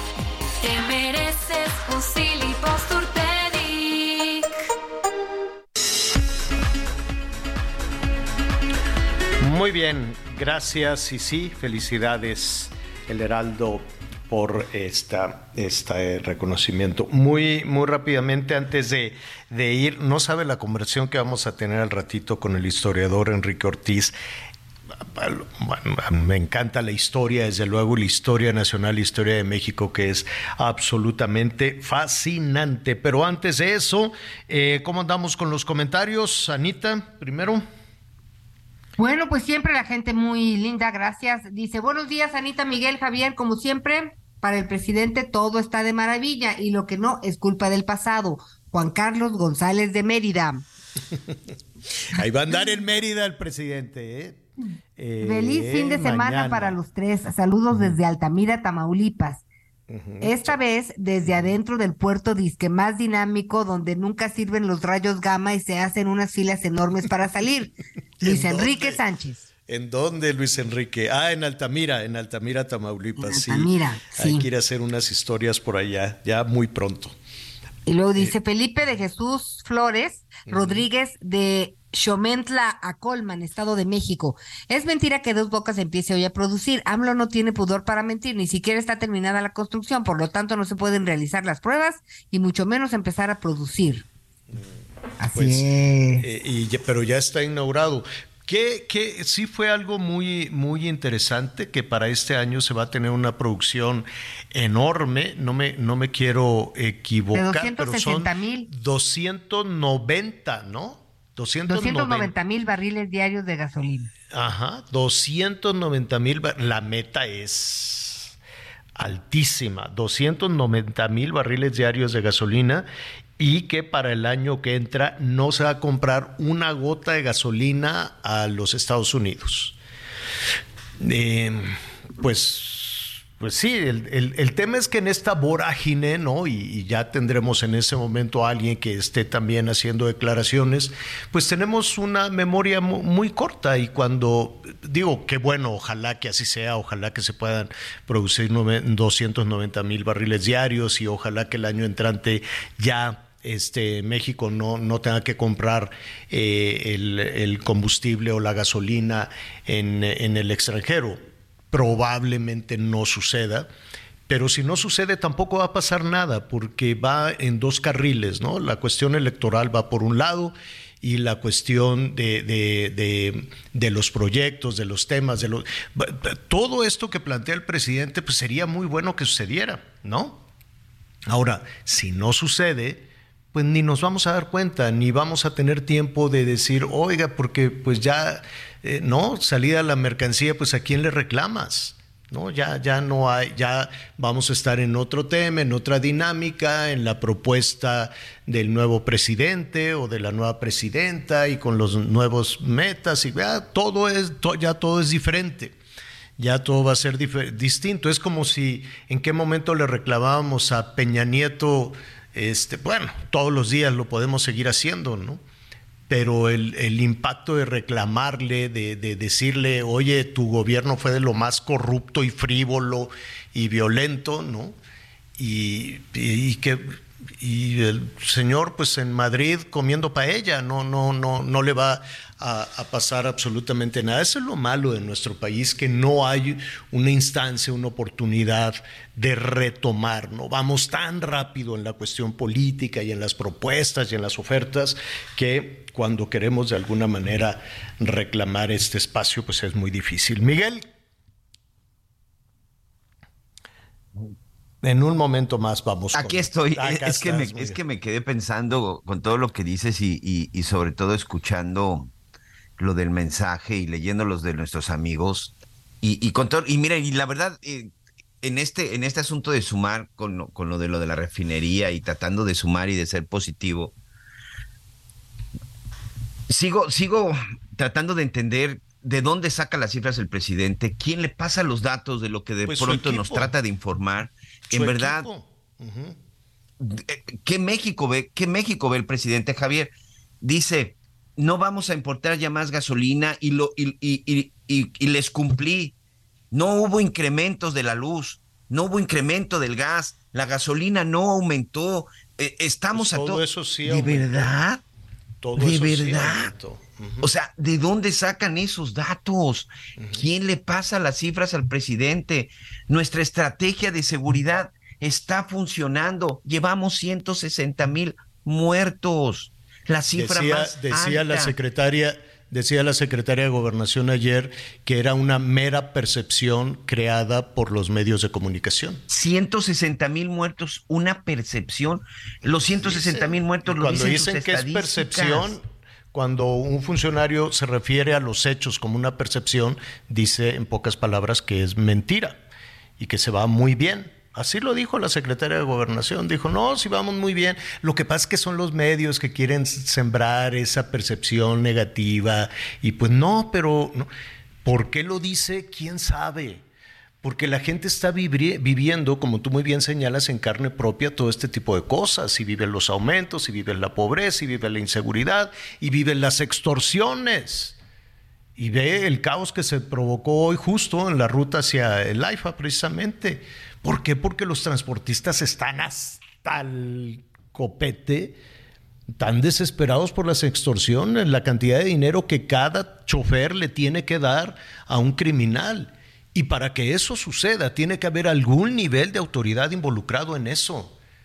Porque los criminales no pueden llegar a las carreteras, a las autopistas, extorsionar a los camiones y a la gente así como así tienen que darle su moche a algún nivel de autoridad, aunque digan que no es verdad. Porque para que el crimen exista, se requiere precisamente que la autoridad voltee hacia otro lado y extienda la mano.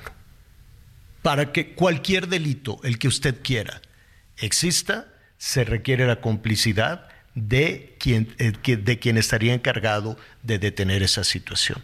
Son las cifras, son los datos, ¿no? los hechos, los números, como tú muy bien dices, Miguel, contundentes, la realidad que estamos viviendo. Entonces son mundos paralelos, mundos absolutamente paralelos lo que estamos viendo en esto. En fin, ya lo estaremos retomando. Gracias, gracias por sus eh, comentarios, por todos sus llamados. Estamos ya en septiembre. Entonces, eh, es un, la, verdad es que em, el, cariño, muchos, en muchos lugares del extranjero eh, nos, nos comentan eh, que la forma que tenemos los mexicanos de celebrar las fiestas patrias es eh, admirable, ¿no? Con todo, logramos hacer esa separación de los presidentes municipales, los gobernadores, los funcionarios, logramos separarlos, quitarlos, a pesar de las ceremonias del grito y demás, separarlos y quitarlos del cariño, el amor que le tenemos a nuestra historia y a nuestros símbolos patrios. La verdad es que eso es, cierto. Entonces, este es un mes en el que junto con Enrique Ortiz, que es un investigador de primer orden de nuestra, de nuestra historia, em, iremos revisando algunos pasajes. Qué gusto saludarte, Enrique. Muy buenas tardes. Muy buenas tardes, Javier. ¿Cómo te encuentras? Pues bien, muy entusiasmado de, de, que nos, eh, de que nos acompañes hoy en este mes, donde, pues, eh, no sé si seguramente vas a coincidir conmigo en que pocas historias de países en el mundo son tan fascinantes como la, por cierto, muy joven comparada con otros países, muy joven historia de, de nuestro país, o por lo menos la historia de la vida independiente para acá, ¿no consideras? Sí, efectivamente, ¿no? nace por ahí del 28 de septiembre de 1821, cuando se firma el Acta de Independencia, y eh, nace el Imperio Mexicano, ¿no? Una monarquía constitucional de corte liberal, ¿no? Que tendría como primer emperador a nada más y a nada menos que a Agustín de Iturbide importante personaje en la historia nacional, criollo, descendiente de familias navarras y vascas, que nació, el, eso es muy importante y, curioso, que nació el 27 de septiembre de 1783 en Valladolid, actualmente Morelia. Pero veamos la fecha, es 27 de septiembre. Es lo que te iba a decir, ¿no sería deliberado el querer retrasar la entrada un poquito? Este, lo mismo le pasaba por ahí a, a días, pero dijo, oigan, pues si ya estamos por aquí en Puebla, ¿por qué no retrasamos un poquito para entrar el día de mi cumpleaños al ejército trigarante de la Ciudad de México, ¿no? Claro que esto tiene una intención, ¿no? Del propio Agustín, de darse un gran regalo de cumpleaños cuando cumplía 38 años, qué joven, 38 años, y ya había liberado, bueno, logró consumar la independencia, pues de un amplio territorio, ¿no? Muchísimas más veces más grande que la propia que el territorio de la propia España. El 27 de septiembre de 1821 entra Agustín de Iturbide encabezando el ejército trigarante con importantes personajes que de repente quedan en la sombra. Por ejemplo, el italiano Vicente Filisola, José Joaquín Herrera, quien sería presidente de México, Anastasio Bustamante, también quien fue presidente de México, y también el, el chivo expiatorio ¿no? de la primera mitad del siglo XIX, el jarocho, el jalapeño, Antonio López de Santana. Todos estos personajes entran a la Ciudad de México y en Palacio, en el actual Palacio Nacional, antes Palacio Virreinal, eh, lo recibe nada más y nada menos que el jefe supremo político de la Nueva España, nótese que no es virrey, como muchas personas mencionan, Juan O'Donoghue. Don Juan O'Donoghue no fue virrey de la Nueva España, fue jefe, jefe superior político de la Nueva España. Mm. ¿No? Eso, es importante de mencionar. Es importantísimo, pero además eh, estás dando para mí, para mí un poco en el clavo que si bien el 16 de septiembre, la ceremonia que se ha institucionalizado, ¿no? la ceremonia del grito, que es más político y en esta ocasión más electoral que, otra cosa, pero para mí eh, deberíamos de tener como una fecha fundamental el 27, no necesariamente el 16, que sigue siendo muy confuso, ¿no? Pero el 27 sí es muy claro y muy bien documentado como el inicio de la vida independiente de, de nuestro país, de México, ¿no? Sin duda, sin duda alguna, ¿no? Se ha opacado esta fecha, que es de gran importancia, de la misma importancia que el inicio de la gesta heroica insurgente, ¿no? Allá en, en Guanajuato, encabezada por Miguel Hidalgo y Costilla. Y también, bueno, tenemos las palabras que en algún momento de ese día, después de que se celebrara una misa, un tedeum en la catedral dando gracias por este gran logro en estas tierras, pues sabemos que Agustín de Iturbide le dijo a las multitudes, ya no de novohispanos, sino de mexicanos, ¿no? También muy importante, las, eh, lo siguiente, ya sabéis el modo de ser libres.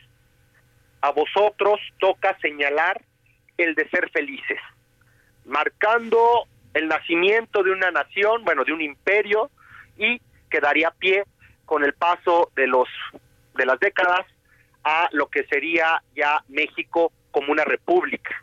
De los años incluso, porque no pasó no, no, no llegó, no pasó ni una década cuando ya México fue república con el gobierno de Guadalupe Victoria pero esa fecha fue muy importante, por lo menos esos dos días eh, de, septiembre de, mil, de 1821 fueron, como te estamos escuchando, Enrique, muy, muy importantes, porque eh, hay vaya, hay asuntos, incluso algunos desagradables respecto al acta de, ¿cómo se le dice? ¿Es el acta de independencia o el, el acta de surgimiento del México independiente? El acta de independencia el acta de independencia.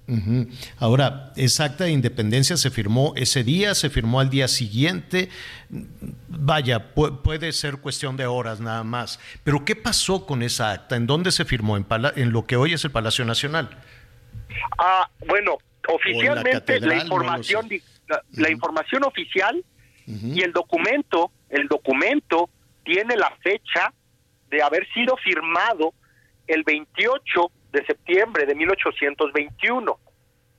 Sin embargo, un día después, efectivamente, sin embargo, eh, actualmente existen hipótesis de que solamente se fechó en esa en, ese en esa jornada, pero que tomó mucho más tiempo recabar las firmas ah, de todos aquellos que participaron, ¿no? Y algo interesante también, don Juan O'Donoghue no la firmó, porque él ya se encontraba muy enfermo. Mm, casualmente, casualmente se enfermó. Pero a ver, ¿es verdad que se robaron, tiempo después, que se robaron el acta? Sí, es, es real. Había dos originales, dos originales de aquellos años. Y para 1830, don Lucas Alamán comenta que algún funcionario eh, le vendió el acta a un eh, viajero curioso o a un visitante curioso. Tranza, qué tranza, qué corrupción. O sea, un funcionario que tenía acceso al acta de independencia, llegó alguien que le echó ahí ojo y dijo, pues este documento puede ser muy valioso en los Estados Unidos si es que me lo voy a llevar. Y en Palacio Nacional sucedió esto. Y, y, lo vendió el funcionario de Palacio Nacional, dijo, dame una lana aquí por fuera y llévate el acta lo, lo, curioso, lo curioso es que Lucas Alamán pues no cuenta el, la anécdota o el chisme completo porque él bien sabía seguramente que quién fue, pero no da el nombre. ¿Y qué sucedió con la segunda acta? La segunda acta en 1909 estaba en, el, en, la Cámara de Diputados, ahí en la calle de Donceles, se quemó. Se, quemó. Hubo un incendio en esta Cámara y el acta que estaba ahí expuesta, pues se hizo cenizas. Qué horror. Fíjate. No sería, sí, no, no, no, no, no, y, no sería hasta que eh, este eh, bibliófilo, escritor, cronista, Joaquín García Iscasbalceta, compró el acta que en algún momento estuvo en poder de Maximiliano y que la trajo a México porque hay un ex libris que es un ex libris, un sello, ¿no? Que se coloca cuando tú tienes una biblioteca considerable o importante, se coloca el sello del ex libris que pertenecen estos ejemplares a tu colección. Y en la parte de atrás del acta de independencia aparece el ex libris de el segundo imperio de Maximiliano, el, el símbolo del imperio, y Maximiliano la consiguió de una u otra forma, seguramente que en Europa. Sí. Cuando... Sí, sí adelante. No, adelante, adelante. finalmente, para terminar la anécdota, que es muy interesante y es larga, eh, cuando él lo fusilan, se vuelve a perder el rastro de esta, de esta acta de independencia, y no sería hasta que Iscas Balseta la compraría, la compraría en una tienda de libros, en una, pues sí, en un expendio de libros de viejo, allá en Madrid, en la calle de Carretas. Y así es como regresaría el acta a México, a estas tierras. Imaginemos esto, es, de risa, ¿verdad? Es de risa. no, no, es de risa y además dramático que un país con tanta dificultad, con esos 10 años de guerra y que finalmente logra esta vida independiente y luego un corrupto vende el acta y luego la segunda se quema, bueno, parecía, parecía un destino, un, destino complejo. Así es nuestra historia, maravillosa, fantástica, como hemos logrado construir también este país con sus claroscuros, ¿no? Las partes dramáticas como esta, pero las partes muy luminosas como esa entrada del ejército trigarante. Se nos fue el tiempo. Eh, Enrique, nada dime, dime algo. Em, cuando entra el ejército trigarante, yo me quiero imaginar a la Ciudad de México, la muy bella Ciudad de México. ¿Por dónde entró al centro de la ciudad? ¿Cómo fue el desfile para que aprovechemos este fin de semana y, y decir, mira, pues Enrique Ortiz me dijo que por aquí fue la entrada del ejército trigarante? Entró por la calle, por la antigua calle de San Francisco y de Plateros que es actual la por ahí entró el ejército trigarante. Se, se cortó tantito, se cortó. Entonces, ¿entró por dónde? ¿La calle de qué? Plateros, Plateros y San Francisco, las antiguas calles de Plateros y San Francisco, que actualmente es Madero. Ok, por Madero. Por ahí entró temprano el ejército trigarante y eh, también importante mencionar que justo donde está el, el Palacio de los Azulejos, ¿no? El Sanborns de los azulejos. El Sanborns y también el templo, lo que queda del templo de, bueno, del gran convento de San Francisco, ahí se recibió el ayuntamiento, ¿no? Representantes del ayuntamiento de la Ciudad de México recibieron a Agustín de Iturbide y le dieron las llaves de la ciudad. Nada más señalar, corrígeme si me equivoco, que la ciudad se adornó. También les dieron tiempo desde Puebla, mientras se comían los chiles en nogada, este, de poner estos arcos efímeros, si no me equivoco, ¿no? Pero la ciudad se hermoseó, eran arcos de que de madera, con flores. Sí, sí se, les conoce como arcos triunfales y esto es una tradición que viene de la antigua Roma, cuando un emperador o un militar regresaba a Roma después de grandes victorias.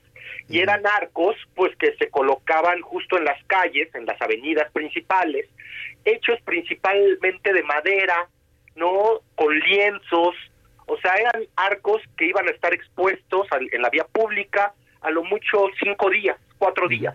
Flores, ¿no? Arreglos florales, eh, eh, tela, y después estos eran retirados. Es, es, lamentable, ¿no? Que, que no haya llegado ninguno de estos arcos pues lo hubieran guardado ahí para que hubiera llegado hasta nuestros tiempos. Claro, y yo me imagino también los balcones, porque pues la ciudad era otra, no había tanta taquería, puestos y, extorsiones y cosas por el estilo, eran viviendas, ¿no? Negocios también, negocios, pero eran mucho era vivienda. Me atrevo, me atrevo a decir que ese 27 de septiembre de 1821 fue el día más feliz que se ha vivido en estas tierras, puntualmente en la Ciudad de México. Qué bonita manera de cerrar eso, Enrique. Perdón, me decías. salieron a las calles, ¿no? Todos, desde los afrodescendientes, indígenas, mestizos, criollos, españoles. Bueno, tal vez no tanto los españoles, pero todo el resto de la población salió entusiasmada a las calles porque implicaba que ya todos iban a ser mexicanos y ya no iba a haber, en teoría, diferencias pues de clase o raciales. Qué bonita historia, Enrique. ¿Qué te parece si la próxima semana o cuando tú puedas nos dices, ¿y qué le pasó a Agustín de Iturbide que luego ya nadie lo quiso? Pues pobre ahí quedaron sus restos en una capilla de la Catedral Metropolitana, pero eso ya nos lo contarás la próxima semana. ¿Qué te parece? Me parece excelente, Javier. Gracias, te mando un abrazo muy grande, Enrique, y te agradezco muchísimo.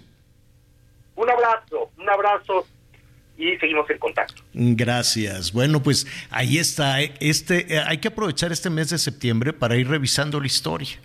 Y, la verdad es que sí podemos encontrarnos con esos pasajes fascinantes. Imagina qué alegría, qué bonito estaba la Ciudad de México cuando dice, ya somos un país independiente.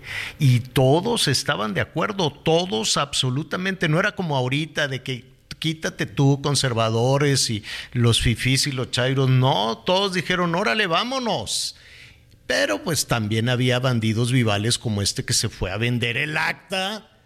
¿Qué es eso? Vamos a investigar quién fue y le vamos a decir su nombre, aunque se esté retorciendo por ahí de vergüenza en su tumba. Ya nos vamos, Anita Lomelí. Javier, pues gracias, feliz fin de semana y bienvenido septiembre. Así es. Miguel Aquino, gracias. Muchas gracias, señor. Y bueno, es un mes para festejar, ¿eh? Y el 27 de septiembre no se les puede olvidar. empezamos, Miguelito. Por eso, por eso empezamos con el 27. Qué bonita fecha, 27 de septiembre, promulgación de independencia. Y cumplo 50 años, orgullosamente. Ya lo sabemos, por eso empezamos con esa fecha. Bueno, muy bien, yo lo espero a las 10 y media en Hechos Azteca 1. Va a estar buenísimo. Siga con nosotros en el Heraldo Radio.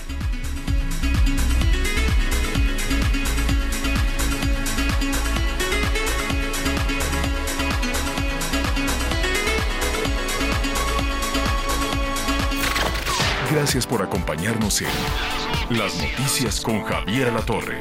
Ahora sí ya estás muy bien informado.